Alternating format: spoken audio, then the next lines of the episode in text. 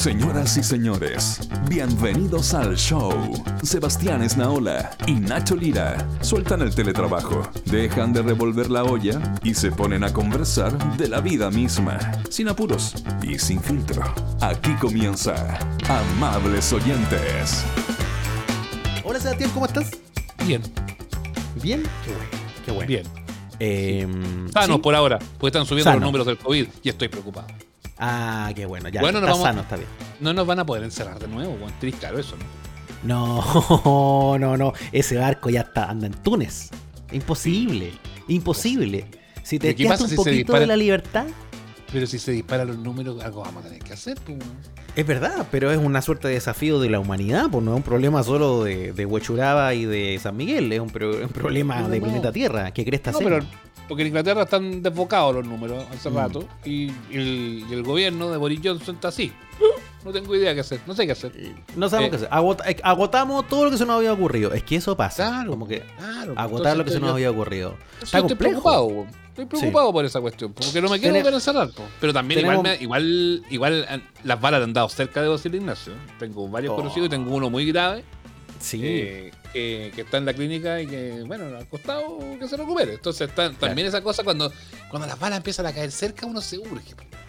Me tranquiliza todavía que eh, las víctimas fatales siguen siendo cada vez menos, eso es importante, que tenemos menos fallecidos que lamentar, que tenemos eh, la ocupación de los sistemas de salud bastante más eh, relajada, que se ha dejado de sobresaturar el sistema. Todo eso es importante, todo eso es parte de la ayuda que supone la vacunación, porque es verdad, no la, no la tenemos perfecta, no impide que absolutamente nos contagiemos, sino la situación sería diferente, pero sí ha hecho un trabajo enorme por disminuir fatalidades y porque los servicios de salud puedan seguir aguantando esta y las otras emergencias que se dejaron de cubrir cuando la pandemia estuvo en sus momentos más duros. Entonces, ahí hay que matizar eso. El problema es que hay un millón de hueones que no se quieren poner la vacuna. Y eso va a hacer que los números suban.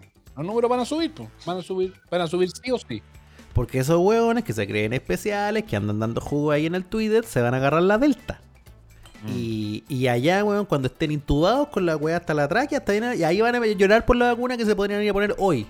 Claro, En la Delta igual lado. Se supone que no es, más, no es más peligrosa que las otras, pero es más contagiosa. Se que supone. es más es lo que, contagiosa, po. eso es lo que preocupa.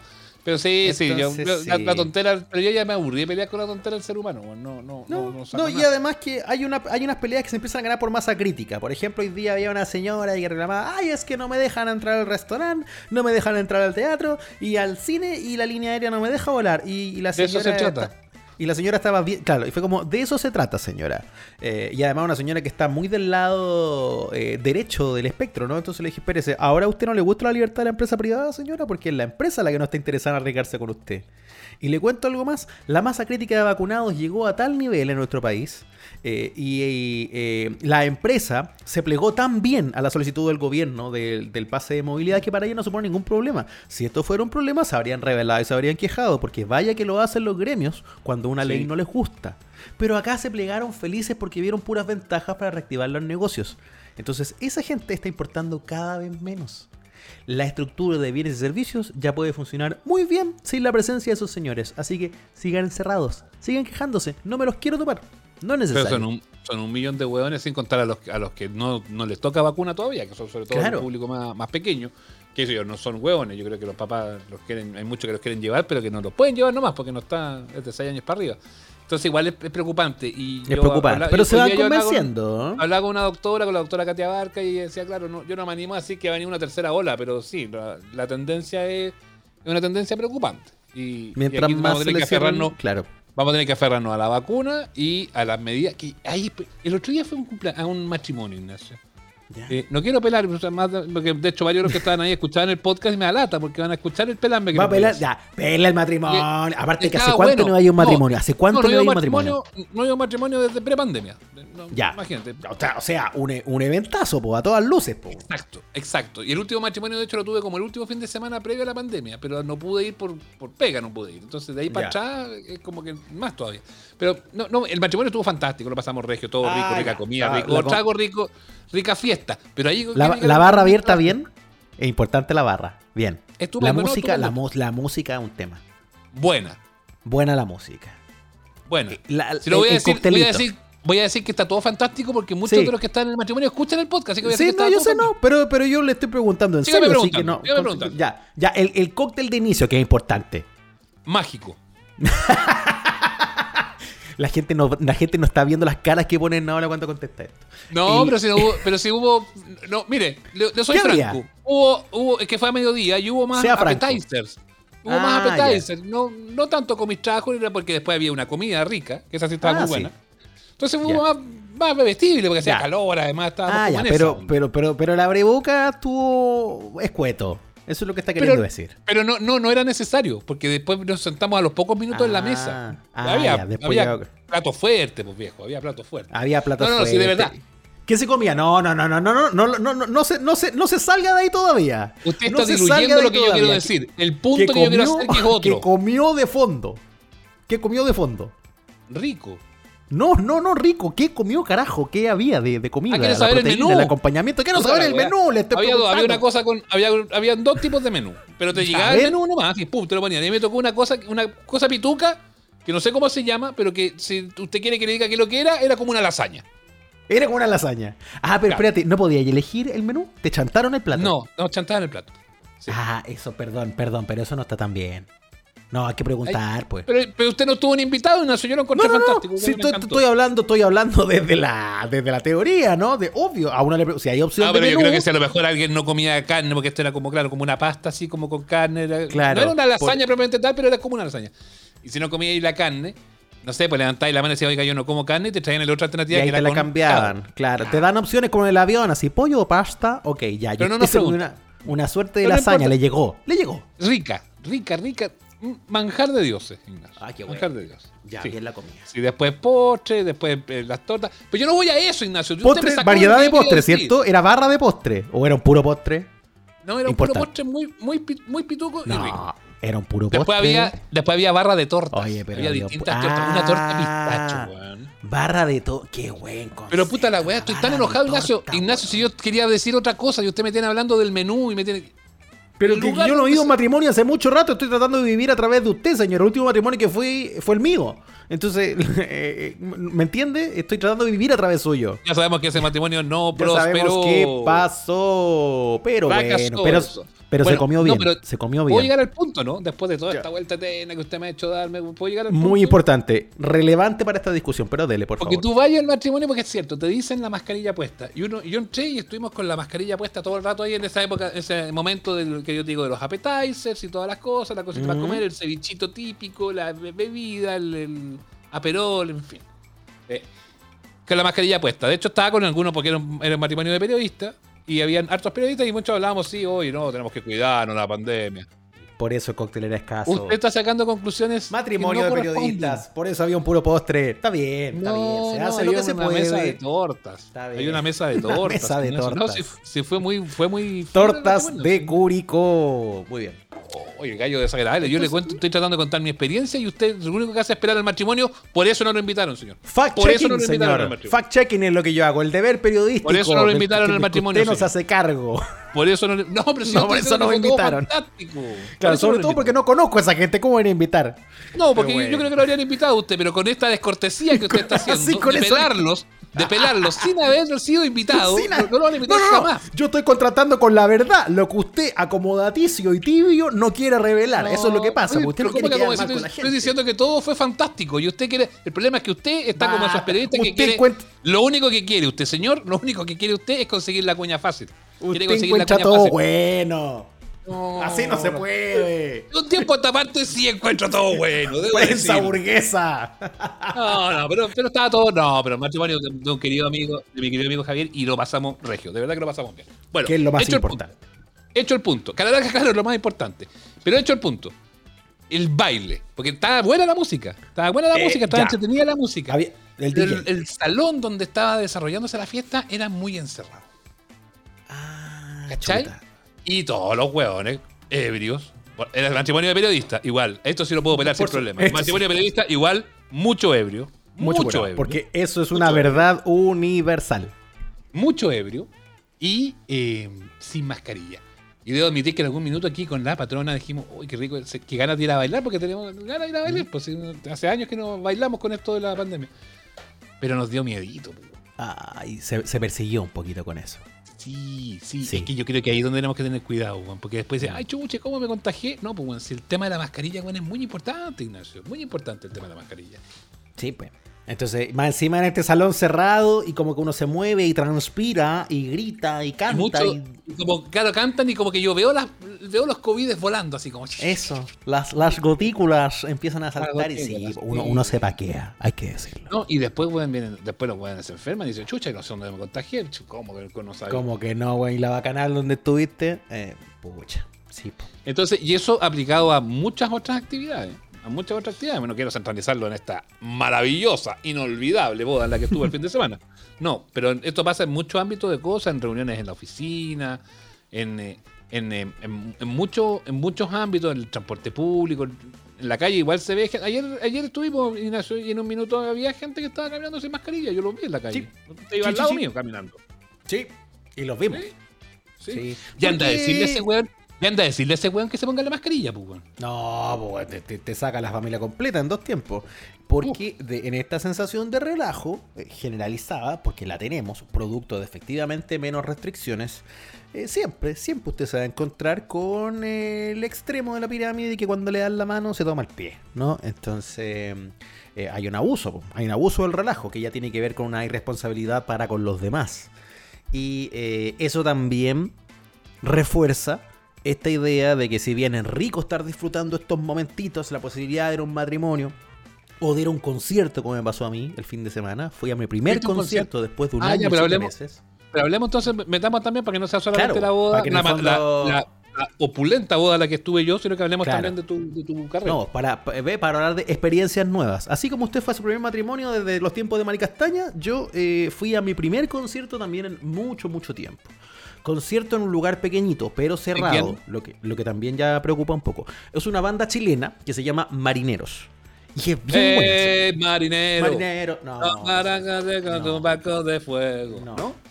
No, no, no. no, Ay, no qué mareo, qué mareo, qué mareo.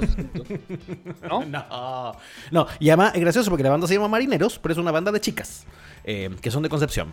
Y les ha ¿Ya? ido recontra bien. Hacen electropop, en algún momento las produjo Cristian Heine y Javier Amena, como vinculados con nombres importantes del pop. Y ya van, están armando disco nuevo. En vivo suenan bacán. Me gustan harto, eso le puedo Ya, decir. pues dij- dijiste algo que me preocupó mucho. Lo- lugar muy cerrado. Claro, más que muy, lugar cerrado.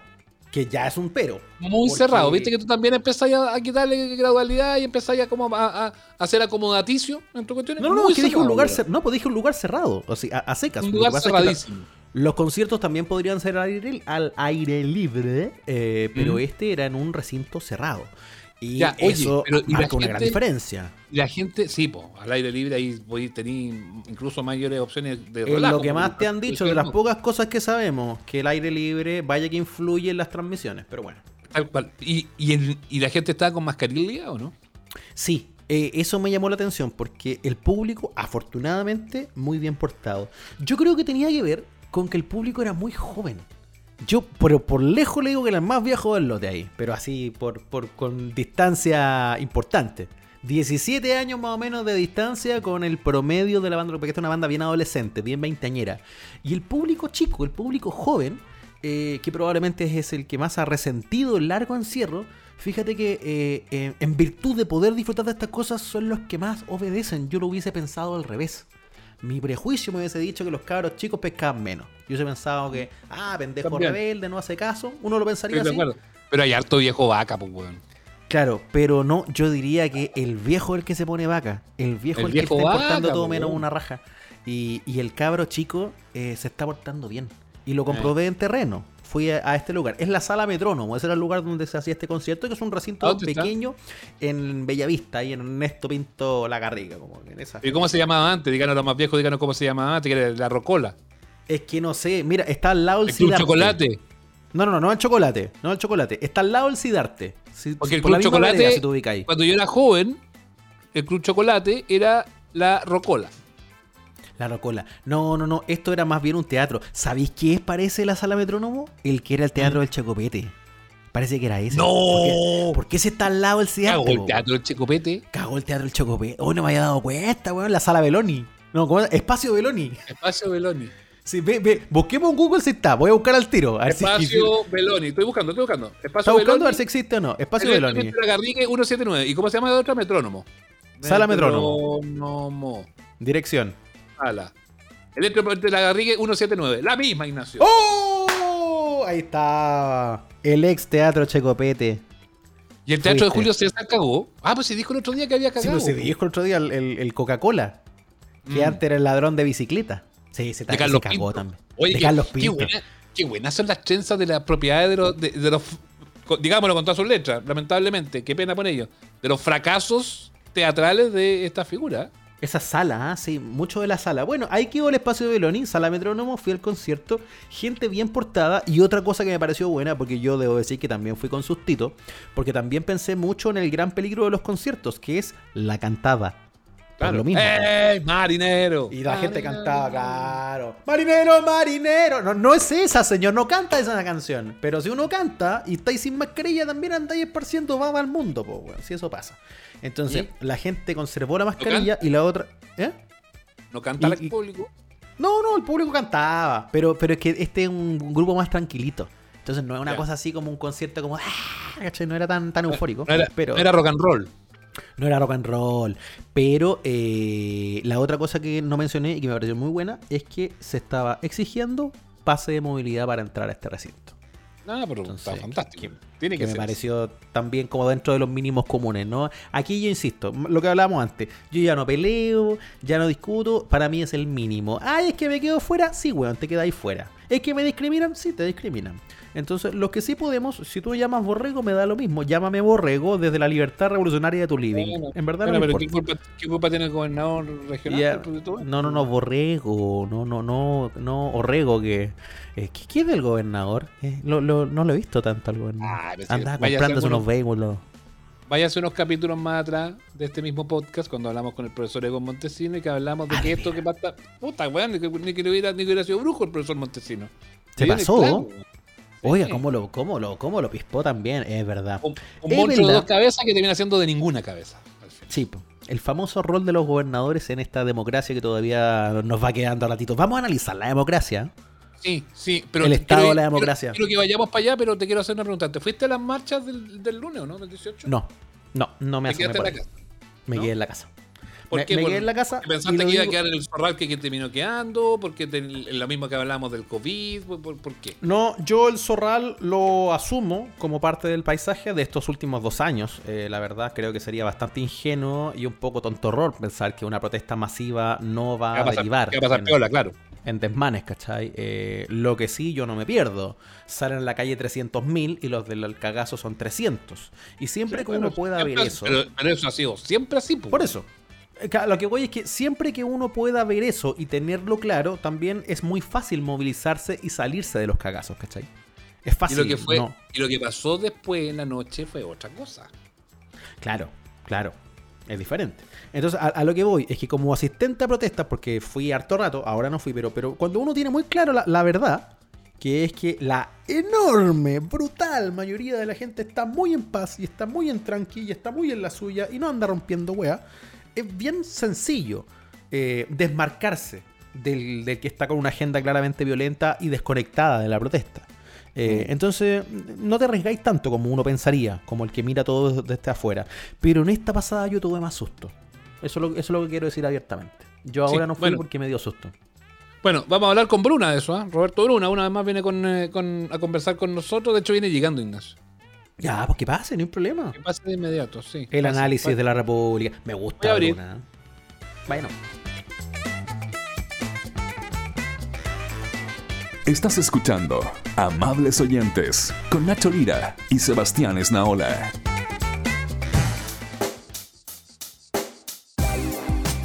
Estamos en Amables Oyentes, ustedes lo han pedido. No vamos a abundar en mayores presentaciones porque ya es un clásico de este programa. El señor Roberto Bruna con nosotros para su análisis político eh, quincenal, podríamos decir, en este programa. ¿Cómo le va, señor Bruna? ¿Cómo está, don? ¿Cómo está, don Nacho? Felipe, a todos, amables oyentes, eh, amables oyentas. eh, La, la gente lo pide, ¿ah? Se, se Claro. fijó Me está diciendo, no, imagínese, eso habla del, Sí. del estado de descomposición del Claro, la gente Claro, no- tampoco ya, exageremos, ya, ¿no? la No, locura, claro. pues, weón, ¿cachai? Tampoco exageremos, no es que lo pida todo el mundo. De, ah, miren cómo la- las masas lo llaman, pero, pero alguna gente lo pide. Pero lo pide, Sí, la está gente lo bien, está pide. bien, está bueno. Sí. no, no vamos a estar hoy día como el día que estaban celebrando que el candidato Cast, no sé si alcanzó a ver unas imágenes mientras hacemos esta edición, eh, en una fue a visitar la Universidad de los Andes. Entonces decía, Ah, miren cómo sí. los jóvenes lo reciben. Ah, no, ¿Ven? Ustedes que dicen que no lo quieren, ahí está. Quebró esquema, que vaya a hacerlo allá Buchef. Claro, Ya, y era como lo más parecido que he visto al chiste de la plaza de Purén del Bombo Fica. Ah, como, ¿Cómo no te van a querer en la Universidad de los Andes? Pues por la cresta, Gonzalo de la carrera. Eso es básico hasta para ti, pero bueno.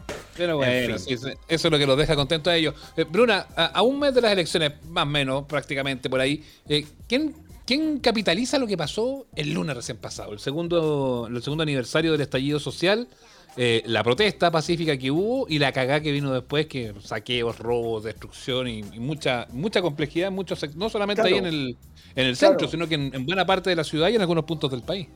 Claro, pero ¿sabes qué? A mí, digamos, antes de, de- de- de precisar nombres, me, me- me ha parecido interesante que conversando con las señoras, por ejemplo, que trabajan en el castaño, eh, puta, con el taxista, con como que la gente hace una separación ya de lo que significa la, la- manifestación eh, ciudadana, eh, multitudinaria, y los mil kumas que se van, que se aprovechan de esto para, para sacar un poco a, flote su- sus frustraciones también, ¿no? que se sienten al margen del, del- sistema, eh, los que van a rabiar, van a romper, y también el otro, los otros mil kumas que van a, saquear, que no, no es que están tampoco ahí, digamos, aprovechando una instancia de, de- de ra- de- de- de rabia eh, ciega, sino que van derechamente a chorear, ¿no? No, pues hay unos que son carirracas, ha ido se notando pararon- esa diferencia. Lle- Llegaron, llegaron a con camiones, weón, ahí afuera de un chicot, weón, para llevarse el chaleco y la weá. Esos, esos son delincuentes comunes, pues, weón. No, es, eso no tiene ni una, ni una reivindicación de nada. Es lo que yo le digo también, digamos, a, a personas más conservadoras, digamos, eh, ponte tú, yo le digo, precisamente eh, el, ver gente, digamos, con este tipo de conductas te habla de, de- un modelo de desarrollo, por así decirlo, una estrategia de desarrollo que duró 40 años, que, que despreció, eh, que desprecia todo lo que no sea propio de uno, ¿no? que desprecia lo, lo- que tenemos en común, que desprecia, que desprecia lo público. De hecho, si tú ves, tenemos una relación dema- de- demasiado traumática con lo público. O sea, en Chile es natural vandalizar el espacio público. Nada de eso tiene valor. Lo único que tiene valor es lo que es mío. Lo que es ajeno no tiene valor. Lo que es público no tiene valor. La educación pública no tiene valor. La, salud pública no tiene valor. O es penca. Entonces, todo ese discurso en 40 años también va dejando un poco mella en, en, en, en estos, eh, sentidos comunes. ¿no? En- en- entonces, yo creo que yo creo que eh, si en algo, eh, así como el, el- el así llamado neoliberalismo te puede dar altas cotas de, o altos niveles de crecimiento, también tiene el problema de generar, eh, de generar lumpen y de abonar ciertas conductas psicopáticas. Sí, recordemos lo que dicen los grandes pensadores que son que, que- establecen las matrices del pensamiento neoliberal, los de, los de la, de la de la escuela austriaca, fundamentalmente, ¿no? Que una, una mirada, digamos, de, de desprecio a todo lo que es colectivo, a todo lo que es una construcción conjunta y comunitaria, ¿no? O sea, eh, esta idea de la suma de, lo- de los in- individualismos responsables, ¿no? Esta cosa extrañísima, ¿cachai? Entonces, eh, bueno, un poco, un poco consecuencia de eso, yo creo que, eh, honestamente, si hay algo que me llama la atención es que pudo haber sido peor. Chile pudo haber sido peor.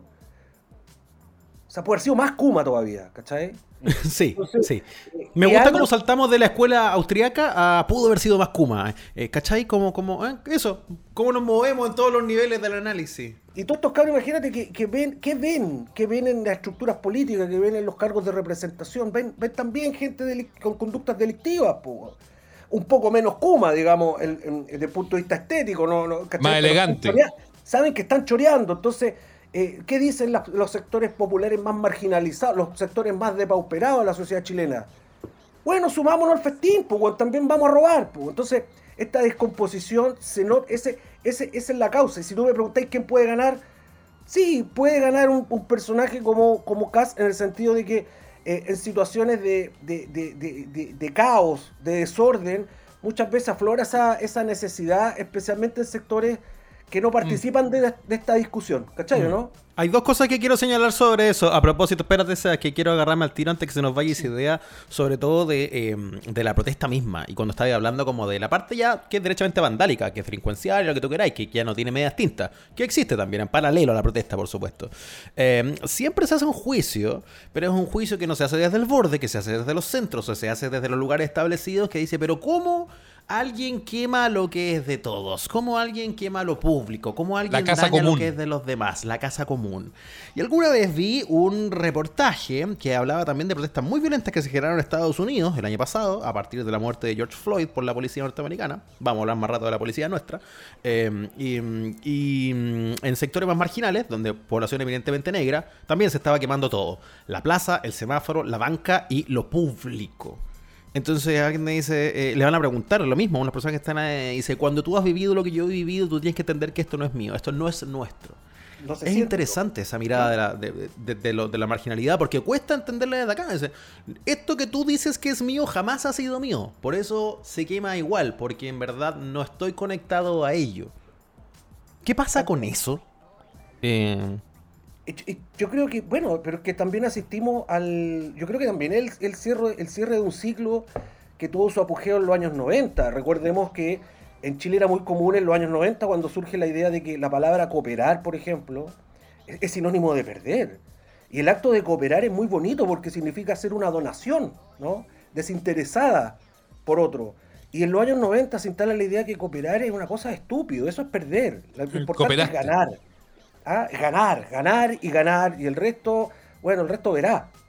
Y, ese paradigma, esa forma de concebir la, la- la coexistencia, la convivencia, eh, yo creo que ya definitivamente se empezó a desgastar. Además porque hay otras necesidades y hay otros fenómenos que también obligan a afrontar, eh, afrontarlos de manera mucho más comunitaria. El cambio climático tú no, no, no, no, no, no podemos enfrentarlo si eh, cada uno sigue la misma, pues, ¿cachai?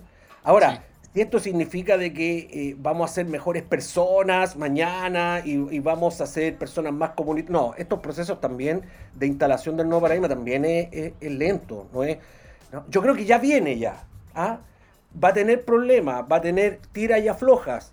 Recordemos que en procesos que quizás estamos viviendo un proceso revolucionario, hay procesos revolucionarios que de repente incluyen también procesos de, de repliegue eh, y vuelta a, a- situaciones de autoritarismo, ¿no? Si, si recuerda que el mayo francés terminó con De Gaulle gobernando de nuevo en Francia y la misma revolución francesa terminó luego con un emperador, ¿no? O sea, no, no, no ya con un rey al que Claro. decapitaron, terminaron con un emperador. Entonces, estas cosas son así, va, viene, te puede demorar 30 años, pero yo creo que la idea de lo- la suma de los egoísmos responsables, ¿ah? la idea del neoliberalismo eh, está definitivamente en baja. ¿Ah? Yo, yo creo que sí. Entonces, Aterricémonos un poco y me, me gusta la- la- la- lo que ya deslizaste la pasada, porque claro, lo lógico es pensar, y lo quiero llevar a, la, a, la- a lo concreto, a este mes que falta para las elecciones, a, lo que, está también en juego con los distintos candidatos, con sus posiciones. Lo lógico indica que, que efectivamente lo que pasó el lunes podría, podría favorecer a Cast. Hoy, hoy tienen más, más cercano a, la- a las explicaciones eh, a Boric, a Proboste, que los han sacado al pizarrón con, con el tema, en particular cuando termina esa bolsa de gato de mezclar todo, porque mezclaron aquí lo- los indultos, mezclaron no, la, ley antibarricada, o sea, ya echaron todavía a la, a la juguera y salió este perpento que está pasando ahora. Pero bueno, más, los tienen en el pizarrón. Eh, Cas calladito, condenando la cuestión, y, y, y, Sichel tratando de rajuñar también hay algunas cosas, pero también da la, queda la sensación de que hay gente que no sé si hace el distingo, no sé si hace el distingo, porque lo lógico es decir, ya, esto favorece a Cas, pero no es tan así. Hace el distingo, creo yo, de, de, de las posiciones que han tenido los candidatos, las ideas. O sea, si Boric se iba a parar el, el- el lunes allá, lo, lo- le gritaban amarillo, le sacaban cagando de la cuestión. No, O sea, no, tampoco, es, claro. tampoco, es, tampoco es el representante de ese grupo. no, Eh, para nada. y por otro lado, y por otro lado, Cast, yo creo que la gran pregunta, y que yo- mm, hasta ahora nadie se la ha hecho, y que yo creo que sería bueno que se la hicieran, porque el gallo aparece casi celebrando que quedó la cagada y eso me va a capitalizar a mí, es cómo Cast se va a hacer cargo de ese descontento. ¿Cómo Cast No lo va a lograr hacer? Porque si no, porque si gana Cast, lo que va a pasar es que esa cagada que tuvimos el lunes con saqueo y todas las cuestiones, se va a repetir día por medio. Si es que no todos Pero los si días. mira, chiquillos, mire, échenle una mirada. Yo le pido a, lo- a los amables oyentes que le echen una mirada al programa de al programa económico de CAS. Lleva un retorno al ladrillo, weón. es, es un retorno a, a la idea matrices de, de, de, de, Sergio de Castro, de Caguas, de Barahona. es, volver a, a, a, la, a, las de, a las de Cast, a las de Miguel Cast, ¿no? a, todo, el retorno a, la, a, la, a la ideología pura de los Chicago Boys. Y tú decís, pero claro, este hombre seguramente no le está hablando al país, y en el fondo él le está hablando a un sector de la derecha, porque yo creo que la gran pelea, o sea, el gran objetivo de, de, Cast no es gobernar Chile, derechamente a partir de lo que dice o cómo, o cómo plantea sus ideas, digamos, en su programa. Es simplemente ganar la hegemonía del sector. Ahora, si Cast gana la hegemonía del sector y todos decimos la derecha es Cast, digamos, eh, y él tiene el poder, en es porque entonces la derecha, oye, yo creo que está en una situación demasiado grave. Demasiado grave porque, porque no hay ninguna posibilidad, no hay, no hay posibilidad de ser mayoría en un gobierno con CAS y no, no podría durar un, un, gobierno con CAS. ¿Cómo vaya, ¿Cómo vaya a poder conducir los destinos del país aplicando el mismo recetario neoliberal de, eh, del año 81? O sea, es, mm. imposible, es, es, delirante. Entonces tú decís, no, porque este gallo no le está hablando al país, le está hablando a la derecha. Y básicamente le está hablando a la UDI, ¿cachai? Para traerlo. Claro. Em, hay una cosa. cortito, cortito. Yo creo que sí es posible que Katz se fagocite a la UDI. Sí. Yo creo que eso puede sí, pasar. Sí. Yo también, yo también siento eso, ¿ah? eh, a, propósito de, cómo una, una, derecha que ha hecho como sucesivas, una derecha institucional, no una derecha como la que conocíamos hasta acá, ha hecho sucesivas apuestas fallidas, eh, desde elegir a los candidatos, desde ir por Lavín y no Matei, por ejemplo, en su momento, eh, o, qué sé yo, lo que les pasa ahora con, levantar la figura de Sichel en total debacle. Hay, hay también una, en el fondo también hagamos responsable a la derecha de la crisis de la derecha. Porque, porque, porque también hay una cosa acá como que en el fondo, no, es la izquierda la que hace la campaña Cast. Bueno, en parte, pero también es la derecha la que permitió que se llenaran todos los espacios. Si también por ahí hay gente que se asusta mucho y dice, pero ¿cómo? Cast está creciendo. Bueno, si es obvio, si el votante que es de derecha, de verdad, no tiene otro candidato. Si Sichel se fue al carajo. Eh, por supuesto que en ese margen crece Cast como crecería Boric si fuera Proboste la que estuviese en esa posición. Mira, cortito, esto es cortito. Ahí, ahí decían, por ejemplo, oye, en retrospectiva probablemente Briones habría sido mejor candidato que Sichel. Y yo creo que sí. Y sin embargo, la derecha no, no se alineó nunca con Briones, porque Briones tenía ideas que aún así en un mundo conservador resultaban infumables. Por ejemplo, esta idea que tenía Briones de, de por ejemplo, de, de, de, sistemas únicos de salud, por ejemplo. ¿no? Esas cosas, digamos, en, la derecha que digamos que, que están ortodoxa en muchos de esos planteamientos, esa idea no cuajó, no entró. Entonces volvieron nuevamente a apostar a la biografía. O sea, bueno, mantenemos el mismo verso toda la vida, el mérito, el mérito individual, bla, bla, bla, bla. Y, y, nos dotamos de, un, personaje fonogénico, o sea, fotogénico, que tiene, que tiene además una, una, historia interesante que contar, y a ver si por ahí engrupimos con eso. Y eso no resultó. Si tú vemos, si pudieran volver el tiempo atrás, yo creo que Briones habría sido mucho mejor candidato, tenía mucho más contenido que el que tiene Sichel. Oye, ¿y los otros, la vereda al frente? Porque nos hemos concentrado en lo que pasó en, lo que pasó yo creo que al otro lado está un poco media cocida la leche. Yo creo que eh, eh, yo creo que ya el tema, el tema en la izquierda, yo no te digo que, va a ganar, ¿no? no sé, creo que el escenario está abierto en una segunda vuelta, ponte tú, proboste, proboste Boric por ejemplo, sería una... una ¿Pero tú crees que Yasna pueda llegar a, a ser la, segunda de la carrera? se fonda el mundo de Sichel y ese mundo de derecha dice, oye, pero nos suicidamos llevando a Cast, de repente por ahí vámonos por el típico voto útil y le metimos ficha a la Yarna, ¿cachai? Total, sabemos que la Yarna no es precisamente de nuestro corral, de hecho, reniega de nuestra idea, es muy cercana en idea a Hadwe, pero bueno, apostemos a que de repente los Pizarro, los Walker, la ADC, el concertacionismo le pare un poco la mano y podamos hacer algo más o menos en conjunto. Yo creo que un poco esa, esa, ideación que tiene ese mundo, que puede, por ahí puede ser. ¿Cachai? Ahora, yo no sé si tampoco eh, Proboste le gana a Boric en un, en un mano a mano en segunda, en segunda vuelta. Tampoco, tampoco. Mm. Lo que sí, y me parece que esto puede entroncar con el tema que, que íbamos a conversar de, de la policía, es eh, el desafío que tiene el mundo frente amplista y el Partido Comunista cuando le toque gobernar y tenga que instalar el orden público.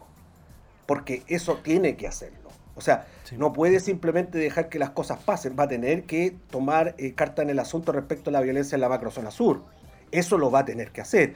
Va a tener que pasarle la, la máquina a todos los que están vandalizando en el centro y quizás tiene que pasarle la máquina. El problema es que tiene que trabajar con carabineros. y carabineros es una institución que en el horizonte ve la posibilidad de su disolución y muy probablemente te atornilla al revés. Eso es lo grave, eso es lo peligroso en el caso de Boric, del caso de un mm. gobierno de izquierda. Carabineros te puede atornillar al revés. Y esto yo lo sé, y además porque hay gente del Frente Amplio que tiene claro esto, porque lo he conversado con esa gente, digamos. O sea, Carabineros puede atornillar al revés. Y eso o sea, está demostrado a la hora de los que hubo que estas instituciones que en el papel son no deliberantes, finalmente sí eh, inclinan la balanza, sí, sí, terminan siendo más de una vez actores políticos. Podemos ver lo que declara el general, ¿no? Es cosa de ver al, general ayer peleando con Monserrat Álvarez en la televisión, pues. No lo llamó por teléfono, no llamó por teléfono al ministro para pedirle, oiga, ministro del Interior, voy le pido permiso para ir a pelear a la tele con una periodista. No, eso no pasó. Increíble. Es increíble. Y uno se pregunta, bueno, ¿esto lo autorizaron de la moneda? ¿O este, o este Paco se manda solo?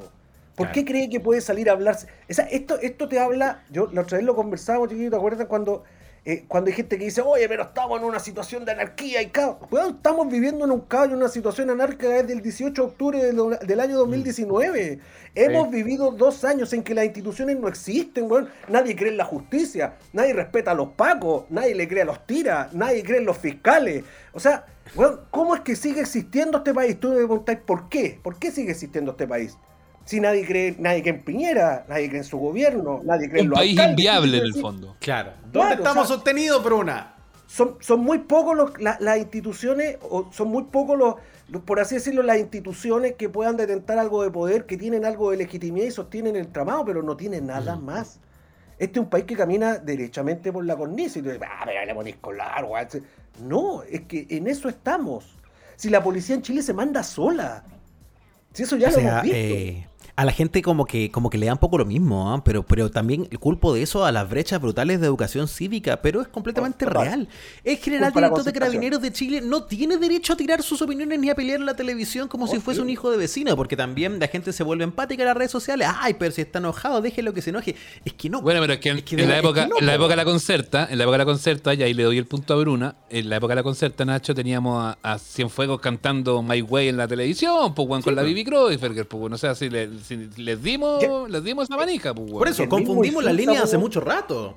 Pero si al mismo Insursa le preguntaron una vez al Panzer, pues, weón, el Panzer, ese weón que uno veía, digamos, eh, eh, con, una persona con carácter que se imponía. Bueno, le preguntaron, bueno, ¿y qué pasaba con los.? Pues, bueno, el mismo dijo que como que se mandaban solos los Claro, pues. Sí. Bueno, ya que estamos a propósito de eso mismo, de las policías y el rol, entre comillas, no deliberante, déjame llevarte al tiro a una de las cosas que me han llamado más la atención de esta semana, entre lo político y lo contingente. Tuvimos, por supuesto, el día martes 19 de octubre, el día siguiente del aniversario, de la conmemoración y los consiguientes desmanes y vandalismo, entre otras cosas, por supuesto que también hubo concentraciones bastante pacíficas en paralelo. Todo pasa a la vez, todo pasa a la vez. El reporte de los daños, la vocería de gobierno. Eh, y en el reporte de los daños se, habló de, eh, por supuesto, los hechos de violencia, se hizo hincapié, también tuvimos estos momentos medio impresentables con el subsecretario Gali culpando a las candidaturas, culpando al gobierno que viene, pues ya como no pueden culpar al gobierno anterior, culpar al gobierno que viene, es una nueva modalidad esta. Eh, pero me quiero quedar en lo de Velorio. el mismo día lunes, 18 de octubre, no relacionado a las protestas, sino que en paralelo, porque también el mundo sigue avanzando y pasan más cosas, señora, señor, eh, en San Fernando, en la comisaría de San Fernando, fue detenido un sujeto de 37 años eh, por violencia intrafamiliar. Se lo llevaron detenido al calabozo.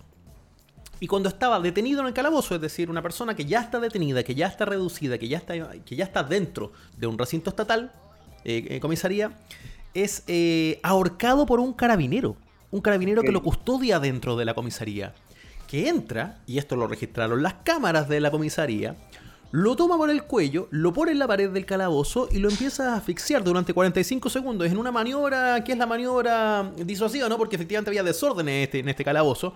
La maniobra que ya vimos, de hecho, hace poco, Carabineros cuando intenta también reducir a una constituyente hace un dos sí, La constituyente de Rapanui. Claro. Eh, pero el exceso de la fuerza y el, eh, aplicada y el tiempo eh, hace que el carabinero termine matando a esta persona.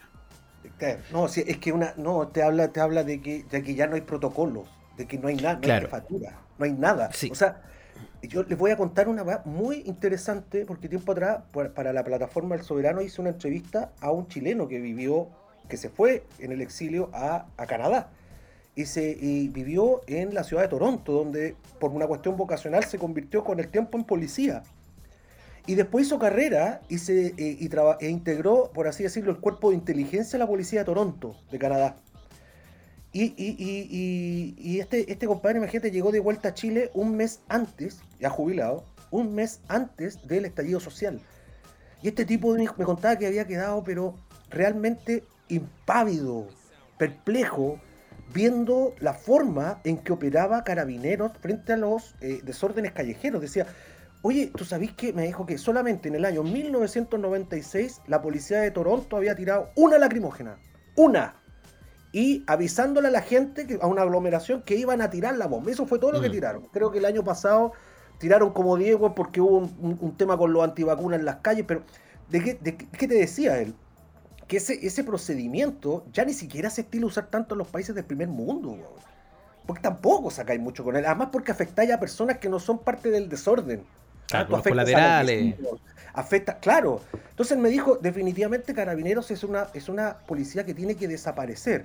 O al menos tendrá o vivirá la suerte que le tocó vivir, ustedes recuerden, a la Guardia Civil Española, que con la transición española, la Guardia Civil, que también es una policía militarizada, es, la sacan de las ciudades y la recluyen en los eh, edificios públicos, en las carreteras y en los pueblos pequeños. ¿Por qué? Porque en los pueblos pequeños, bueno, los pacos, digamos, pueden entablar buena relación con la gente, se conocen todos, pero en las ciudades el orden, el orden Mm. público no puede caer en manos de una policía militarizada. Y me decía, porque para un militar lo natural es pensar que las sociedades se vuelven mucho más eficientes en la medida que funcionen como un regimiento, ¿cachai? Claro. El problema es que la sociedad tiene no es toda un lógica eso, claro.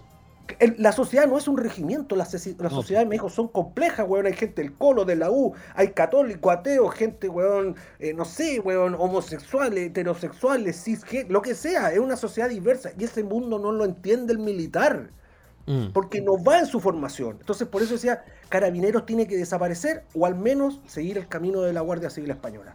El tema está con la relación además con el poder ejecutivo, digamos, con la autoridad política que los mandata. Y aquí es donde quiero extender el punto a propósito de esta vocería de gobierno, que se toma largos minutos para hacer reporte de daños y también para pronunciarse sobre otras cosas. Tiempo no faltó, le preguntaron hasta por Carla Rubilar y contestó lo más bien el vocero. Me parece eh, al menos preocupante que no se destine ni un minuto de esa vocería a relevar un hecho como este. Hay dos, yo ahí antes, antes de escuchar a Robert, yo quiero ahí agregar dos cosas. Uno, no, lo complica, por algo no lo quieren hacer. Dos, no tiene que ver con el estallido, que es lo que el, al periodista que fue a buscar la cuña es lo que, lo que quiere. Y tres, en regiones. Lamentablemente Chile es un poco así también. Eh, si no pasa Claro. mucho en Santiago, si no en Santiago, la verdad es que no me importa tres, tres carabinas, eh, a, a- a los carabineros. Eh, Claro. Y más encima en este caso el gobierno no quería relevar una situación que no les convenía, por supuesto, porque va de la mano de, de malas prácticas de, de- de sus oficiales. Y por el otro lado, la prensa, al no estar ahí presente, al no, al no ser tema de ellos, porque es curioso, como no están, no es tema de ellos. Claro. Al no ser tema de ellos, queda relevado a un segundo plano. Y ahí, Sí, aparte, ¿no? el minuto ha pasado súper La, la- la noticia regional, pero ¿sabes qué? Ahí hay un tema súper importante. Porque es verdad que esto no pasa en el contexto de, la, de los desmanes, ¿no? No, no pasa en el contexto de los desórdenes del, des- del 18 de octubre, es en paralelo. Pero la autoridad política se permite hacer en ese momento una reflexión pública sobre la violencia. Larga, lata, eh, y, abordando varios casos. Y, eh, y aquí está el otro punto. ¿Eh? Y bien maniquea también, po. Sí, Sí, po- y- y- totalmente. sí, tota- totalmente. Y aquí es donde yo quiero poner el hecho que me parece más relevante. Si hubiese sido exactamente al revés, en la misma comisaría de San Fernando, igualmente desconectado de los desmanes, con el mismo detenido por, por violencia intrafamiliar, pero es él el que resiste a un procedimiento y ahorca un carabinero y lo mata, ayer en ese mismo punto de prensa tendríamos un homenaje a mártir de carabineros y tendríamos Sí, cadena claro. nacional. Que no le quepa Claro, duda a ninguno de los ciudadanos informados del país que la autoridad política nos habría restado de la reacción, lo habría relevado. Estoy de acuerdo, pero quiero hacer el punto, Robert, también. Porque si hubiese sido esto en el contexto de la revuelta y la aprieta en el cocote, también tendríamos el memorial del, del, del muchacho. Entonces, a la larga, aquí a cada weón le importa su cuña, le importa su momento, le importa su situación y no Sí, hay mucha claro. empatía con lo del Claro. Excepto que el gobierno no es un sector político, lamentablemente. El gobierno tiene que ser el gobierno de todo el mundo. Pero mira, ahora ya que estamos en una convención constituyente, tenemos que empezar a plantear cuál va a ser la gobernanza del nuevo cuerpo policial. ¿ah? Por ejemplo, este compadre me decía que lo normal es empezar a levantar una policía de aquí a cinco años y empezar a extinguir carabineros de aquí a cinco años. ¿no? Lo que más se puede rescatar de carabineros puede pasar al nuevo cuerpo policial, especialmente aquellos, aquellas unidades que, cuya formación cuesta mucha plata. Él me decía, el GOPE. Por ejemplo, la formación del GOPE cuesta mucha plata, cuesta mucho tiempo y hay que pasar a ese lote completo al otro lado. Total, no está preocupado del orden público, ellos tienen otra labor, digamos, ¿no? Eh, pero me decía, lo fundamental es cambiar la gobernanza de Carabineros. Carabineros no puede depender del poder político. Él decía, no puede pertenecer, no puede corresponder, digamos, no tiene nada que ver el Ministerio del Interior con Carabineros, porque si no, se presta para la instrumentalización política que hemos visto por lo menos en los últimos dos años.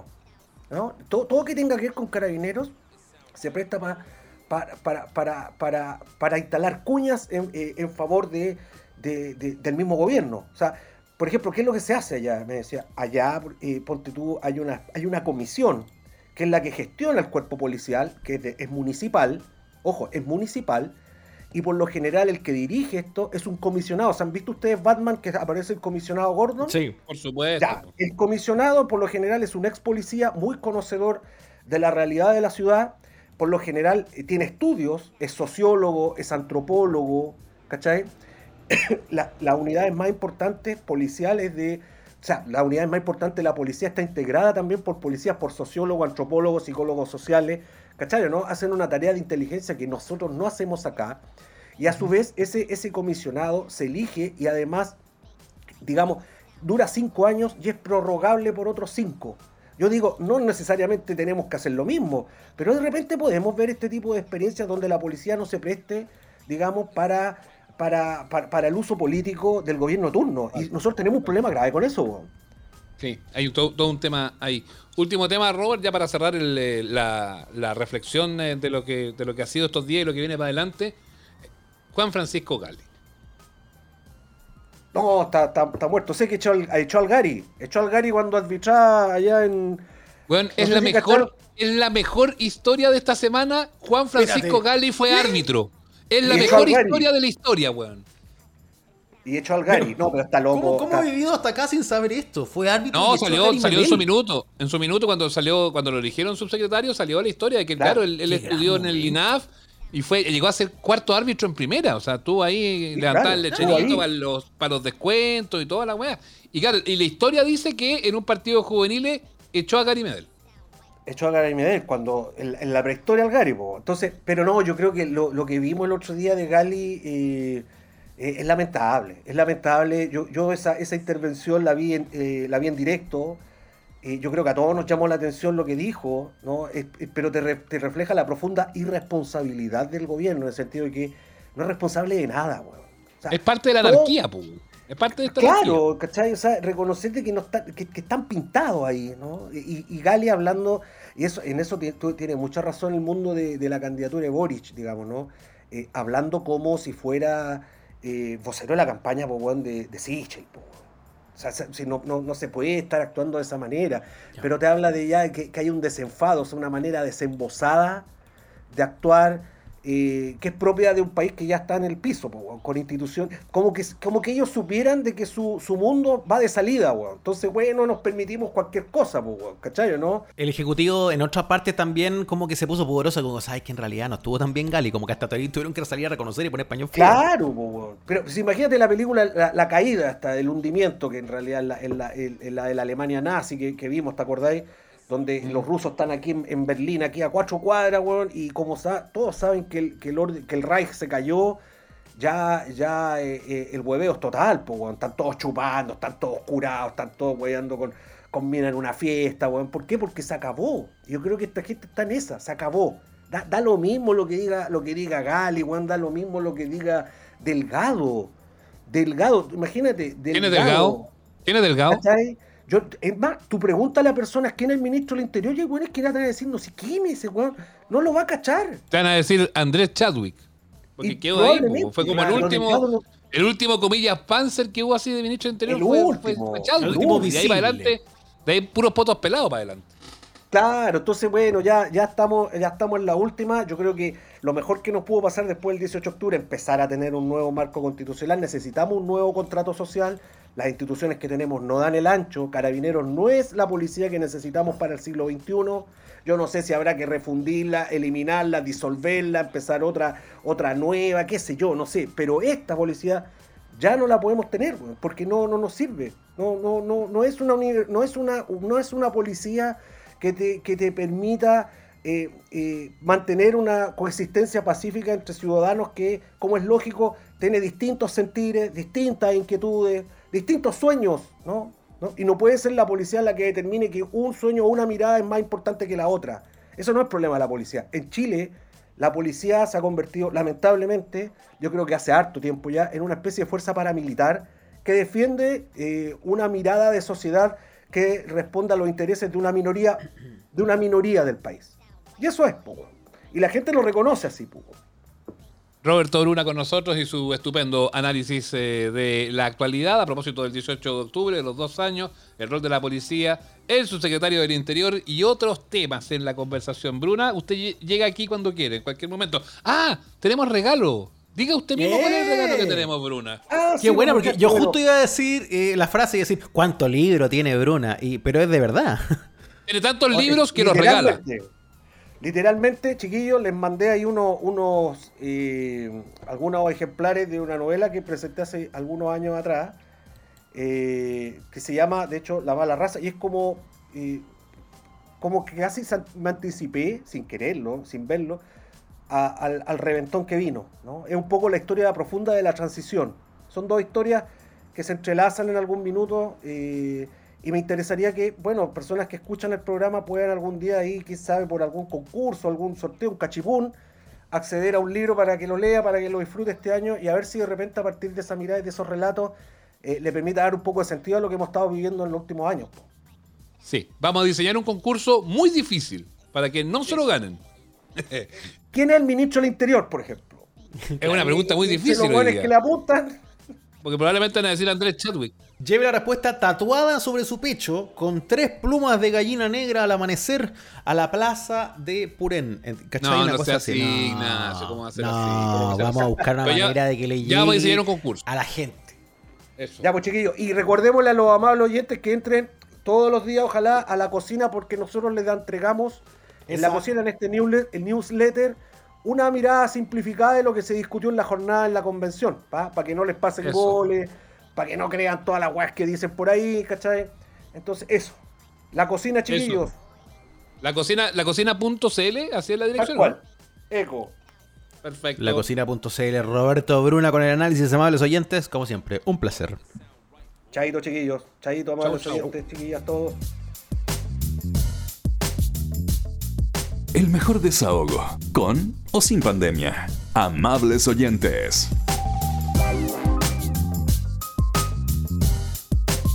Hoy salgo envalentonado después de hablar con Bruna, yo así como, ¡guau! Salgo así. Como, como, como que me, me, me, me, dan ganas de, no sé, me dan ganas de votar. Todavía, quiero ir a votar. Todos, los, fines de semana a votar. Quiero votar todas las semanas por algo y, ser un ciudadano activo de la República, informado.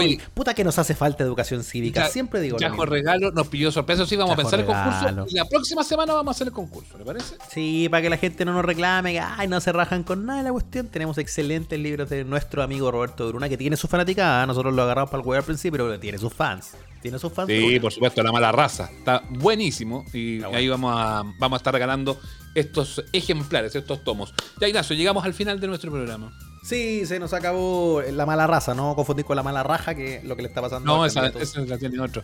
Oye, otra. y, y no, no, no voy a decir nada. No, sigamos. Ah. No, voy a decir. No voy a decir. Ah. Ya, ¿sabes lo que vamos a decir entonces? Que eh, arroba amable oyente es nuestra manera de encontrarnos en redes sociales. Estamos en Twitter, estamos en Instagram, estamos a veces en Facebook y, qué sé yo. Pero además nos puede escuchar en, todos los espacios, sobre todo en Spotify, Google Podcast, Apple Podcast. Y lo más importante es que si te gusta este programa, si te gusta este pequeño, humilde, pero eh, sin duda eh, picoso, portentoso espacio online, portentoso, recomiéndanos no hay nada más importante que el boca a boca. y que en tus mismas redes ahí puedes poner una historia que estás escuchando el programa, subir el link de Spotify que te gusta y así nuestra comunidad que está bastante sanita y grande, hay que agradecerlo también, puede crecer aún más. ¿Te parece? Eso, eso. Dicho eso, pianito. Lo más importante en la vida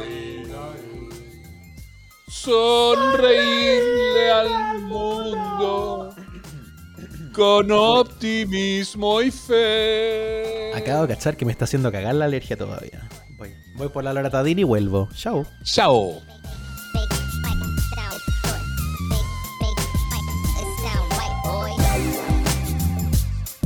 Esto fue Amables Oyentes, el podcast con Sebastián Esnaola y Nacho Lira. Si quedaste con ganas de más, nos encontramos cada domingo en el live de nuestro canal de YouTube. Síguenos y recomiéndanos. Hasta la próxima.